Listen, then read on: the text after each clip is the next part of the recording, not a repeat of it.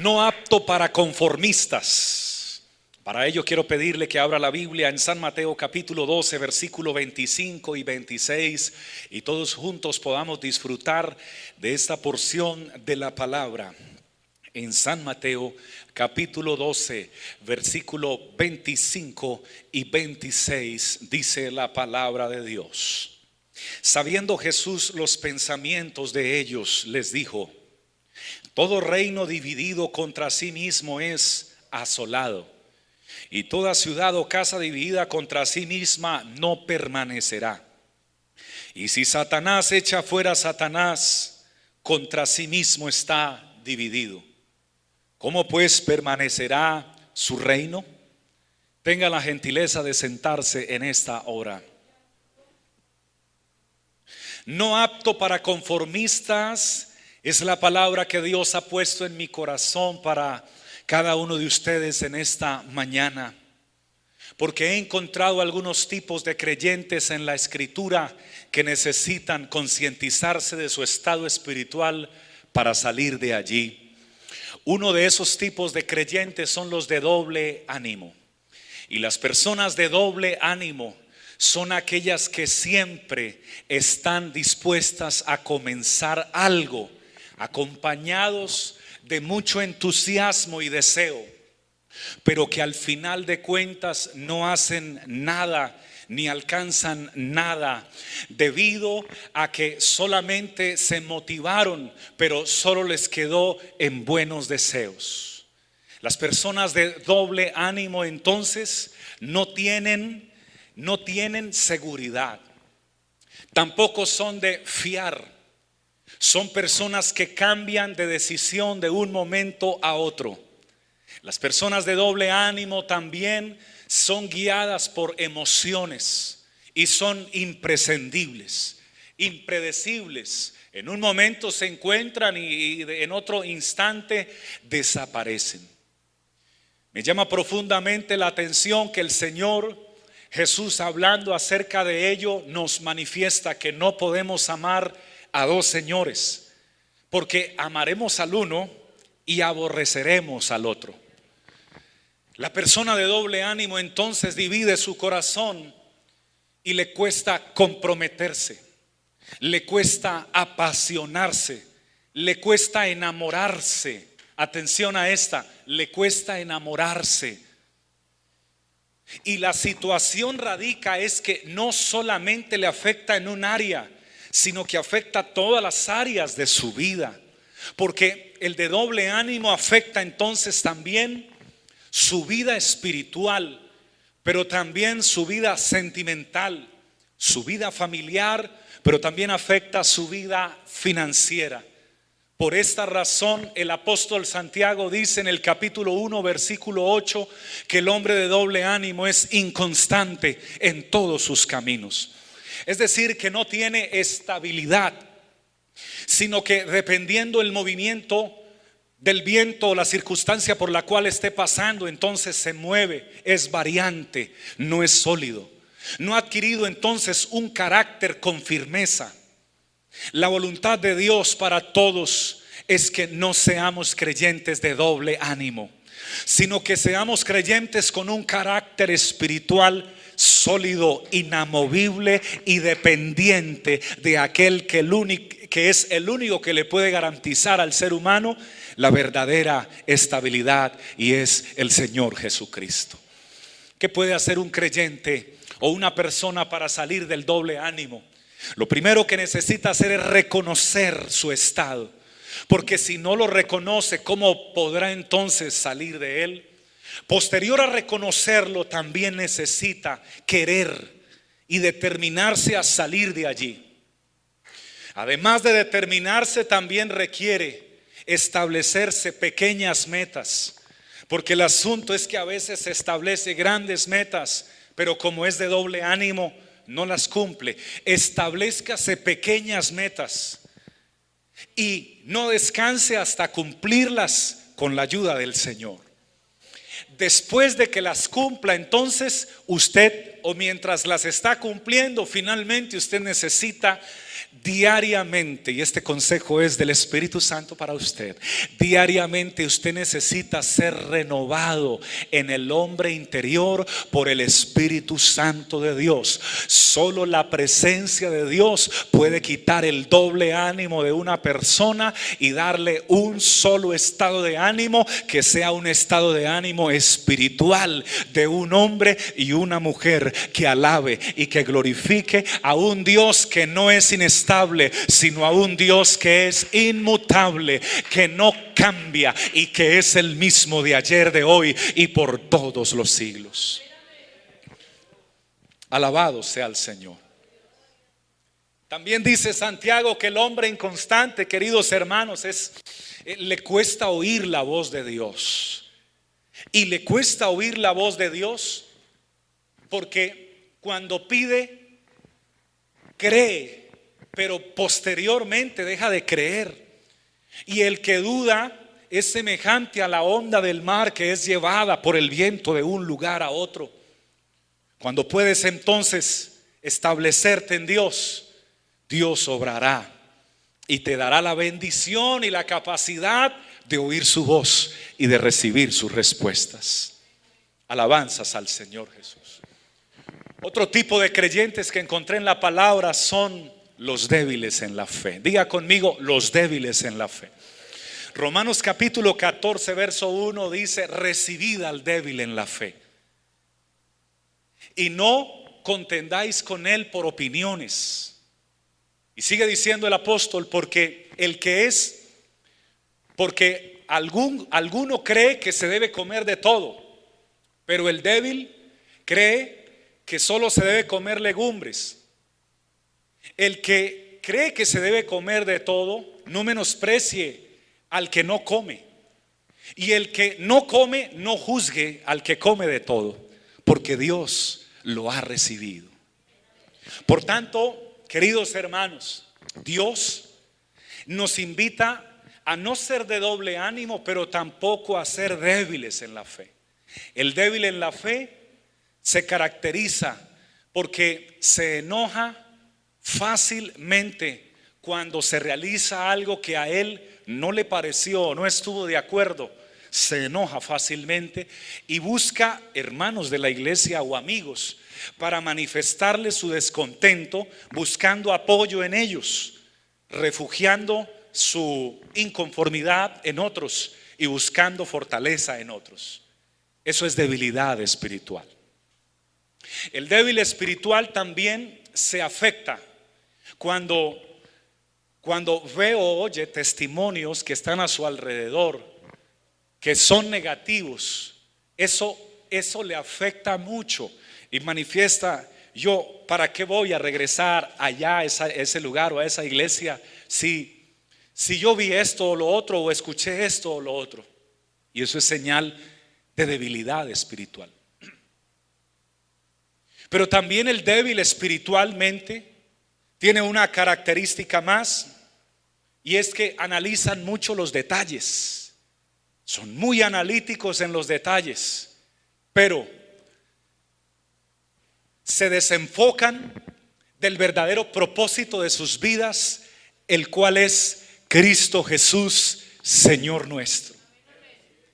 El débil espiritual está muy sólido un tiempo, pero cuando pasó algo, deja de estar tan sólido. Y tenga mucha atención a esto. Cuando a veces no le tienen en cuenta para una actividad o para un programa, se siente aislado y piensa o expresa, a mí no me tienen en cuenta allí para nada. Pero no es verdad, porque Dios sí te ha tenido en cuenta y la iglesia y los líderes de la iglesia sí te han tenido en cuenta para muchas cosas. De pronto para aquello no, o para aquello otro no, para alguna actividad no. Pero con eso no quiere, no quiere decir que te debes sentir aislado, porque eso es debilitamiento espiritual. ¿Por qué se produce la debilidad espiritual? Permítame y le digo, porque Dios me dio una palabra de enseñanza para usted hoy. ¿Por qué se presenta el debilitamiento espiritual? Por falta de oración. Cuando usted deja de orar con fervor, con amor y con entrega y compasión, entonces se fija más en los hombres y en los detalles y en las, y en las maniobras o en las configuraciones de los hombres que en Dios y se desenfoca. Y entonces dice, pero ah, ¿para qué voy? Al fin y al cabo, pues tienen en cuenta es a los otros y usted se va haciendo a un lado. Y no se da cuenta que es el enemigo el que está inyectándole a usted un pensamiento para debilitarlo a usted espiritualmente. Porque cuando usted se debilita espiritualmente es más vulnerable. Quiero que sepa que me enteré de al, me enteré o me he conocido en los últimos días noticias al respecto de algunas personas que padecían de, de enfermedades muy fuertes, pero muy fuertes. Y hay en algunas culturas de algunos países está la siguiente expresión. Cuando yo me siento enfermo, dicen algunos, yo no me acuesto porque no le puedo hacer cama a la enfermedad. No, cuando yo me siento enfermo, más me levanto y más me voy a trabajar y más sigo la vida porque si no me enfermo más. Pero esa no es una expresión bíblica, ni tampoco médico-científica. Por el contrario, es un grave error y se lo comparto. Algunos se encontraban muy bien de salud, pero luego se sintieron mal por alguna enfermedad y por esa enseñanza que no es bíblica ni es médica, no, yo no le puedo hacer cama a la enfermedad, yo me levanto. Y se fueron a hacer diferentes actividades, siguieron trabajando como si nada, siguieron haciendo ejercicio como si nada, siguieron manifestando su vida como iba, pero cuando el cuerpo te dice que debes, que está cansado, que está débil, es porque te está pidiendo que te acuestes para que se recupere. Si, el cuerpo está débil, es porque está necesitando que tú le brindes descanso y reposo para él recuperarse, autorregularse, autorrecuperarse y ya recuperado, te levantes. Alguien brinda gloria a Dios esta mañana. Alguien brinda gloria a Dios. Me encanta ver a las esposas diciéndole a los esposos, si ves. Porque ah, y ellos también a ellas, porque a veces nos creemos muy fuertes, pero cuando pero cuando usted está débil, entonces usted necesita recuperarse. Pero conécteseme aquí por favor donde íbamos, porque la debilidad espiritual también produce esto. El que está débil espiritualmente no debe accionarse para hacer cosas que no hacen parte de la voluntad de Dios. Debe tomar su tiempo en la presencia del Señor y descansar esa debilidad en la presencia del Señor y fortalecerse en el poder de Dios y en su fuerza. Recuerden que el Señor nos dijo, vengan a mí los que estén trabajados, cargados, que yo les hago descansar. Brindemos gloria al Señor y si ese aplauso es para el Maestro, que sea más fuerte en esta hora. Bendito sea el Señor. La falta de conocimiento de la palabra de Dios también nos debilita espiritualmente. Mi pueblo pereció porque le faltó conocimiento. Y, conocimiento de la Biblia no es solamente oír predicaciones. Es que usted se siente y dedique tiempo de su vida a recibir de Dios directamente. Amén que usted se siente y estudie la palabra y se alimente de ella, Dios le brinda conocimiento directo, el que estás necesitando en ese momento. Recordemos que el Señor Jesús dijo, no solo de pan vivirá el hombre, sino de toda palabra que sale de la boca de Dios. Amén. Bendito sea el Señor. Pero finalmente quiero dejarle otro tipo de cristianos y este mensaje se titula No apto para conformistas, porque Dios no desea hijos que se relajen y se conformen. En la Biblia está que hay creyentes débiles en la fe y que hay creyentes de doble ánimo. ¿Qué ocurre con los creyentes de doble ánimo? Se conformaron. ¿Y qué pasó con los creyentes débiles en la fe? se conformaron y se debilitaron. Yo asisto a la iglesia, sí, pero estás débil. Y el Señor dice en su palabra que el débil no diga, diga al débil, débil soy. O diga al débil, me voy a relajar porque ya soy de Dios. No, el débil no debe quedarse débil espiritualmente. Diga al débil, fuerte soy. Y la fortaleza la podemos encontrar solo en el Señor Jesucristo y en su presencia, porque a través de su presencia recibimos el gozo de la salvación y el gozo del Señor es nuestra, diga conmigo, fortaleza. Brindemos gloria al Rey Jesús. Así que quien quiere vivir de una vida conformista, entonces se puede quedar como está. Pero quien quiera ascender o trascender a otro nivel, va a recibir este otro tipo de creyentes que presenta la Biblia y son los que han alcanzado madurez. Me encanta este último. Porque los que han alcanzado madurez tienen otra actitud. Diga conmigo otra actitud. Sí, hermanos, se les ve otra actitud se les ve otro semblante, hacen otro rostro. Se les nota. Tú deberías preguntarle a un hombre espiritual si a ti se te está notando la madurez espiritual o no. Si te da temor hacerlo, eh, estás, entonces algo está pasando en ti.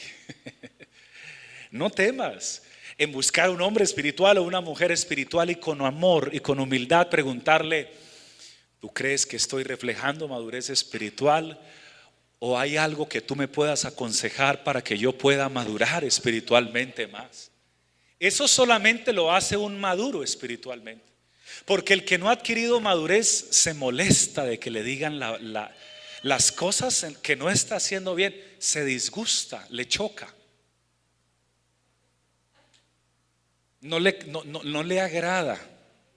Pero el que está maduro espiritualmente no se enoja recibe y acepta, no con una humildad eh, programada o, postiza de rostro, sino con una humildad de corazón. Alabado sea el Señor, acepta y se propone porque no quiere seguir siendo el mismo. Yo le felicito a usted por tener el deseo de madurar espiritualmente. Porque qué triste es tener hijos y que se hagan adultos y sigan siendo niños en su forma de pensar. Pues qué triste para Dios tener niños así también, de doble ánimo, débiles en la fe. Dios quiere que sus hijos maduren espiritualmente. Y qué bendición que la iglesia está dispuesta a madurar espiritualmente. Cuando yo quiero madurar espiritualmente, me me enfoco en obedecer la palabra de Dios. Diga conmigo obediencia. Sí, cuando yo quiero madurar me enfoco en obedecer la palabra de Dios. No andar en la carne, porque Gálatas capítulo 5 dice, andad en el Espíritu. Y, y tu carne tiene muchos deseos y la mía también. Pero quienes hemos alcanzado madurez no satisfacemos los deseos de nuestra carne, sino los de quién? Sino los deseos del Espíritu. Y también dice Pablo, si vivimos en el Espíritu, o sea, los que tienen esas experiencias hermosas en la presencia de Dios, también debemos andar en el Espíritu. Amén. Gloria al Señor. Me encontré con una palabra muy interesante porque todo el que practica de la leche, y me acordé de alguien que amo mucho, todo el que practica de la leche está hablando de la palabra de Dios, del principio de la palabra de Dios, de lo básico de la palabra de Dios, de con lo que se inicia a hablarle a alguien del Señor. Todo el que practica de la leche es inexperto en la palabra de justicia. Pero se quedaron muchos creyentes tomando leche espiritual. Y entonces al tomar leche espiritual se quedan inexpertos en la palabra de justicia. Pero la palabra sólida es para los que han alcanzado madurez. Y este es un tipo de creyentes, los que han alcanzado madurez. Diga conmigo madurez. Dice, los que han alcanzado madurez son, son los que por el uso de la palabra son ejercitados. Wow ejercitados en el discernimiento del bien y del mal. Reciba esta perla, por favor. Los que han alcanzado madurez tienen discernimiento espiritual en todas las áreas de su vida. ¿Saben cuando, le, cuando alguien quiere eh, venderles eh, un gato por una liebre? ¿Saben cuando alguien les quiere engañar? No se dejan llevar por una corbata y un saco. No se dejan llevar por, un, por una apariencia externa, porque han alcanzado madurez y tienen discernimiento. Bendito sea el Señor. Amén. Gloria al Señor. Los que han alcanzado madurez aman a su familia y a sus hermanos en Cristo. Y aquí vamos a subir un poquito más de madurez con lo que viene a continuación. Los que han alcanzado madurez jamás expresan, hmm, ahí viene fulano de tal. Jamás expresan eso. Porque han alcanzado madurez. Y mucho menos expresan, hmm, ya viste quién llegó. Le dice el uno al otro el otro, ¿quién? Fulano de tal. Se me cae más pesado que no me lo puedo pasar. Y dan expresiones que no son cristianas, anticristianas, representando que les falta madurez espiritual y conocimiento de la palabra, porque el que no ama a su hermano no ha conocido a Dios y qué contundente esta palabra, hermanos. Hay que amar a tu hermano porque si no lo amas, no lo has conocido porque Dios es amor. Cuando usted sienta aplaudirlo, hágalo con júbilo. Aunque el que esté a su lado se anime a hacerlo más tarde, Él es digno de ser glorificado. Gloria a Dios. Gloria a Dios. Hermanos queridos, cuando un hermano te ofende o cuando un hermano peca contra ti, escúchame, o cuando tú sientes que alguien tiene como algo contra ti, no esperes que él se te acerque, escúchalo. Si tú tienes madurez espiritual, acércate tú al hermano o a la hermana. Invítalo a sentarse. Sonríele y con el amor de Dios dile, yo quiero saber cómo estás, mi hermano. Y me gustaría saber si en algo te he incomodado o te he ofendido porque te noto extraño, noto que has cambiado. Noto tu rostro diferente. Alguien, antes eras más especial, más expresivo, pero ahora no, ahora estás aislado. Eh, eh, y quiero saber si yo te ofendí, porque si yo te ofendí, quiero pedirte perdón. Eso lo hacen los maduros. Porque el que no tiene madurez levanta más su pecho y más su ceja y dice, yo no le he hecho nada, allá él con Dios. Pero esa expresión no es cristiana. El Señor dice, si tú traes tu ofrenda al altar y te acuerdas que ofendiste a alguien o que tienes algo con un hermano o con alguien, deja la ofrenda ahí. También me agradó esa. No se lleve la ofrenda para la casa, no, déjela ahí. Porque la ofrenda no es tuya, es de Dios. Dice, no, voy a arreglar el problema y luego, pero entonces no vino ese día. No, deja tu ofrenda que es de Dios y ve y conversa con tu hermano y arregla las cosas con él en el amor de Dios y en la palabra de Dios. Amén. Y el Señor entonces traerá paz a tu corazón.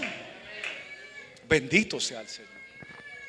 Si hiciste eso, pero tu hermano continúa con esa actitud, la Biblia nos da otra instancia y es hablar con el pastor. Pero primero tienes que hacer eso con tu hermano. Primero hazlo. Porque la segunda instancia es busca al pastor y coméntale y entonces con el pastor, volvemos y hablamos con el hermano a ver qué le pasó. Vamos a oírlo porque queremos que Dios los sane. Orad los unos por los otros para que seáis sanados, dice la palabra de Dios. No solamente sanidad física, también sanidad espiritual. Tenemos muchas personas en las iglesias que están enfermos espiritualmente con odios, con amarguras, con rencores, con iras. Y recuerde que la raíz de todos los males es el amor al dinero, Pero también hay otra raíz que hace mucho daño. Y es la raíz de amargura. Tenga muy presente lo que le quiero decir. El Señor no dijo que la amargura era una planta, no, dijo que la amargura era una raíz. ¿Por qué no dijo que era un fruto o una rama? Dijo que era una raíz, porque las raíces tienden a crecer y tienden a reproducirse y tienden a expandir un tallo de ella y luego ramas y luego frutos. Por tanto, quien no arregla su situación de amargura o de enojo o de rencor contra alguien, va a tender a que crezca esa situación y esa problemática, pero cuando alguien con una raíz de amargura habla con esa persona, sea cristiano o no, sea familiar o no, y se pone a cuentas, entonces el Señor Todopoderoso trae perdón a tu corazón, trae sanidad a tu corazón, trae paz para tu corazón y dejan de existir expresiones de esa manera yo te invito y Dios me invita a que maduremos espiritualmente. Porque los niños se pelean porque el uno le toma un juguete al otro y se enojan. Pero los que han alcanzado madurez no se pelean por cosas pequeñas. Y si pasó algo, luego viene la reconciliación en el amor de Dios y en el temor de Dios. Amén. Permítame entonces entregarle para finalizar en esta hora lo que el Señor Jesucristo dijo.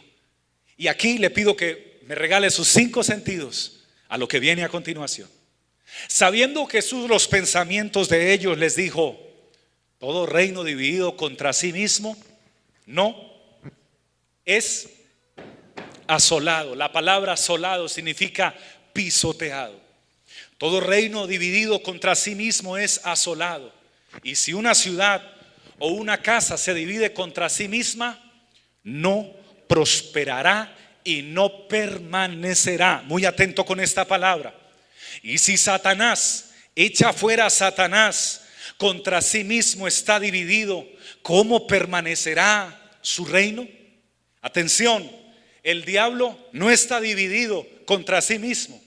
Él y los demonios están de acuerdo y trabajan en la comunión diabólica que tienen. Pero en la estrategia de Él está poner en desacuerdo a los hijos del Señor y quitarnos la comunión entre nosotros. Porque una ciudad dividida contra sí no prospera y una casa dividida contra sí no prospera y una iglesia dividida en sí misma no puede prosperar. Y si un hermano tiene algo contra otro hermano, aunque hayan estupendos músicos y aunque se escuche espectacular y aunque el pastor proyecte mucha gracia y mucha unción, si hay división, no permanecerá esa casa, esa congregación, esa iglesia. Tarde o temprano, hermanos, escucharemos noticias tristes que no queremos escuchar, pero hoy hay una palabra por el Espíritu Santo de Dios para quien tiene resentimientos o, ese coraje o esa forma de sentirse contra alguien pueda recibir sanidad de parte de Dios. No sea resentido, querido. No sea resentida. Amén. No se resienta con ningún hermano suyo en Cristo, con ningún familiar. No odie, ame. No rechace, reciba, dice el Señor. Pastor, pero ¿qué hacemos con este débil en la fe que ya lleva 20 años en la iglesia y sigue siendo débil en la fe? ¿Qué hacemos con él? Recibirle. Y no contendáis con él en opiniones, recibirle, orad por él, aconsejale. Y que Dios lo ayude a salir de esa debilidad. Y a que trascienda el nivel de la madurez. Hermano, atención, escúcheme esto tan significativo. Y esta palabra es para usted, así que no la deje pasar o para alguien que usted se la puede entregar más adelante. Hay familias tan hermosas, escúcheme, pero tan hermosas que no están prosperadas porque están divididas internamente. Hijos que no se sienten bien con papá y mamá están divididos. Papás, padres, madres que no se sienten cómodos con sus hijos, están divididos. Y escúcheme esto porque esto me lo dio el Espíritu Santo para usted hoy. Y si la recibe, Dios traerá sanidad y obrará. Esa división no viene de Dios ni de su corazón, ni de su papá que es muy mal geniado, o ni de su mamá que no sabe decir las cosas, o ni de usted que no colabora en la casa, o que es perezoso o perezosa. No, esa división viene de aquel que vino a matar, a robar y a destruir, a dividir. Por eso debemos cerrar puertas y cerrar portillos y no darle lugar al que nos quiere dividir. Porque si un reino dividido no prospera, y si una ciudad dividida no prospera, y si una iglesia dividida no prospera, una familia dividida tampoco prospera. Un matrimonio dividido no prospera.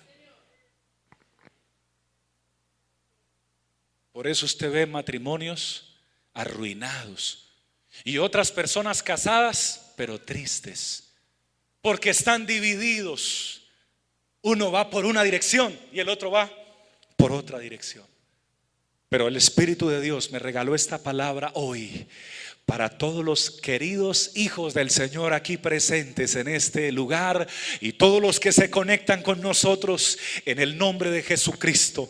Dios me regala esta palabra para decirte a ti, tu lucha no es contra tu esposo, tu lucha no es contra tu esposa, tu lucha no es contra tus hijos. Oído, tu lucha no es contra tus tíos, tu lucha no es contra los hermanos de la iglesia.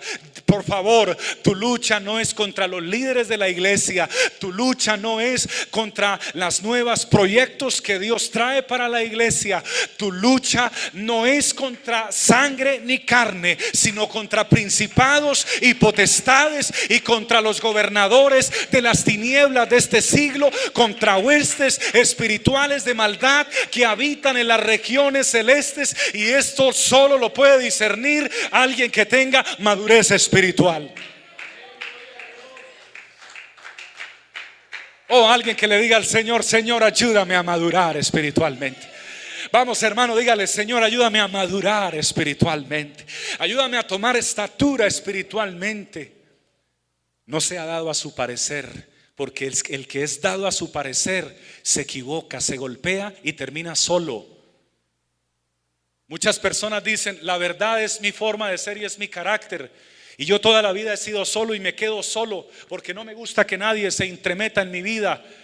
Esa puede ser tu argumento, pero el otro argumento es que tienes debilidad. Y como eres débil en una área, piensas que todos los que se te van a acercar te van a hacer daño.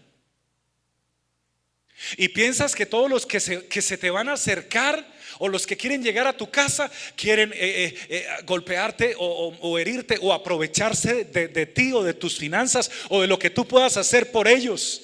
No es así.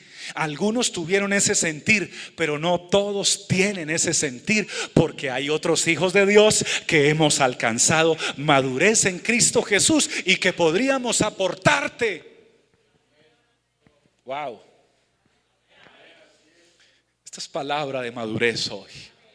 No apto para conformistas, porque el conformista dice, lo siento mucho, pastor, yo soy así y así me quedo, así fue mi papá y así fue mi abuelo y esa es mi cultura y yo vengo de tal país y, y, al que no le agrade, lo siento mucho y yo soy así y al que no le guste, allá él, conformista. No hables así, porque Dios no quiere hijos conformistas. Habla como un hijo maduro, que los hijos maduros dicen, háblame Señor Todopoderoso. Habla porque tu siervo oye. Es necesario que Él crezca y que yo mengüe. Es necesario que Él sea glorificado en mi vida. Celébrele al Señor con ese aplauso para la gloria de su nombre. Esto es para los que quieren alcanzar madurez. Y finalizo en este momento diciéndole una de las estrategias que trajeron grandes resultados al imperio romano fue esta. Alabado sea el Señor.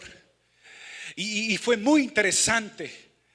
Yo quiero pedirle el favor, venga mi hermano Jonathan, acompáñeme aquí. Yo sé que esta palabra la están viendo muchas personas, pero Dios me pone en el corazón. Yo le voy a pedir que mire hacia esa pared y se ponga en guardia como si usted fuera a defender su vida de la muerte. Póngase en guardia, vamos, con confianza. Amén. Una de las estrategias, no se me mueva de ahí, varón, una de las estrategias que tuvieron los, el ejército romano o el imperio romano fue que se le ocurrió a alguien decirle, de ahora en adelante van a pelear de a dos. Entonces sigue en guardia, porque tú vas a cuidar la vida del que va a estar detrás tuyo. Entonces se unían. Ustedes recuerdan que venían los dos ejércitos y corriendo se estrellaban. Y después de que se estrellaban, los romanos se unían espalda con espalda. Y cuando se unían, el uno sacaba la espada, saque la espada, mi brother. Amén. Y el otro sacaba el escudo, saque el escudo. Y el trato entre nosotros dos era, yo no me voy a despegar de tu espalda y tú no te despegas de la mía. El que venga a matarte, a herirte o a quitarte la cabeza, primero me tiene que hacer daño a mí. Pero el que venga a hacer lo mismo conmigo, tú me vas a defender. Y de ahí salió el dicho de, guárdeme la espalda, cuídeme la espalda, defiéndame la espalda. De ahí, porque yo peleaba para guardar la vida de él y él peleaba para guardar la vida mía. Queridos hermanos, la iglesia en este tiempo debe unirse como un ejército y como un solo hombre, no para discutir, no para pelear, sino para que Él guarde mi vida con la palabra de Dios, con la oración y yo cuide la vida de mi hermano y entre los dos luego podamos cantar que somos más que vencedores por medio de aquel que nos amó, por lo cual estamos seguros de que ni la vida ni la muerte, ni lo alto, ni lo profundo, ni lo presente, ni lo porvenir, ni ángeles, ni principados, ni potestades, ni ninguna otra cosa creada, ni el diablo, ni los demonios. Póngase de pie, hermano, ni nada nos podrá separar del amor de Dios que es en Cristo Jesús, Señor nuestro. Eleve su voz, eleve su voz, eleve la elévela. Utilice sus manos para alabar a Dios. Glorifíquelo en este momento. Glorifíquelo en este instante. Con su voz en alto, dígale, Señor Jesucristo, hoy levanto mi voz delante de tu presencia porque quiero alcanzar madurez espiritual. Olvídese del que tiene a su lado, por favor. Conéctese con el Espíritu Santo. Conéctese con el Espíritu Santo en este momento. Conéctese con Él. Hable con Él en este instante y dígale, Señor Todopoderoso, hoy más que nunca quiero decirte que no quiero ser un creyente de doble ánimo Señor. No quiero tener inestabilidad espiritual ni en ningún área de mi vida. Eleve un poco más su voz, por favor, y de todo corazón dígale, Señor Jesucristo, también te ruego que me ayudes a fortalecer las debilidades que hayan dentro de mi vida, las debilidades espirituales que hayan dentro de mi corazón. Voy a empezar a trabajar por ellas, Señor, porque quiero confesar proclamar con mis labios y vivir que los débiles no nos quedamos débiles, sino que diga al débil, fuerte soy en el nombre del Señor Jesucristo. También te suplico, Señor, hoy en esta mañana como un clamor que emerge de mi espíritu para ti, que me ayudes a adquirir madurez espiritual. No quiero quedarme, Señor, tomando leche espiritual de la palabra, porque el que toma leche de palabra solamente es inexperto y no quiero quedarme inexperto. Tú estás llamando un ejército y estás levantando el ejército de la última hora. Iglesia de Jesucristo, el que tenga oídos para oír, oiga lo que el Espíritu dice a la iglesia. El tiempo está El Señor está levantando un ejército de hijos maduros espiritualmente que hayan alcanzado madurez, madurez en la palabra, madurez en la vida espiritual, madurez en la oración y que puedan levantar su voz y ante todas las naciones puedan confesar porque no me avergüenzo del Evangelio. Uno solo que no se avergüence, que lo pueda gritar conmigo en esta hora porque no me avergüenzo del Evangelio, porque es el poder de Dios para todo aquel que cree. No me avergüenzo de Jesucristo, no me avergüenzo de su palabra, no me avergüenzo del Espíritu Santo, no me avergüenzo de decir que soy cristiano. Él me ha dado madurez espiritual y el Señor hoy debe oír que cuenta conmigo y que cuenta contigo. Si Él cuenta contigo, oh levanta tu voz y dile, Señor, heme aquí, Señor. Cuenta conmigo, Señor, heme aquí. Esta palabra es no apto para conformistas. Yo no me conformo, Señor. Yo no me conformo, Señor. Hoy yo siento una conexión espiritual en este momento. Yo le ruego a un hijo de Dios que sienta conexión espiritual en este momento. Solo a quien sienta conexión espiritual con el Señor que le diga, Señor, yo no me quiero conformar. Señor, no me quiero quedar aquí, Señor. Yo sé que me has usado predicando la palabra solo por tu gracia. No me quiero conformar. Yo te ruego que me uses más de lo que lo has hecho, Señor. Yo te ruego que me... Yo sé que has escuchado mis oraciones. Vamos, una oración de alguien que no se me conforme. Vamos, vamos, un clamor de alguien que no se conforme. Padre, gracias por escuchar mis oraciones. Pero yo no estoy conforme, Señor, porque la vida cristiana no es apto, no es apta para conformistas. Yo creo que puedes escuchar aún más mi voz, Señor. Hoy en esta mañana oro por un líder de la iglesia, que me oye a través de los medios y por todos los muchos predicadores que hay en esta iglesia, por todos los líderes que hay en esta iglesia. Señor, yo te ruego que avives en este momento el sentir de no ser conformistas, sino que levantes este ejército en el nombre de nuestro Señor Jesucristo y para la gloria tuya, Señor.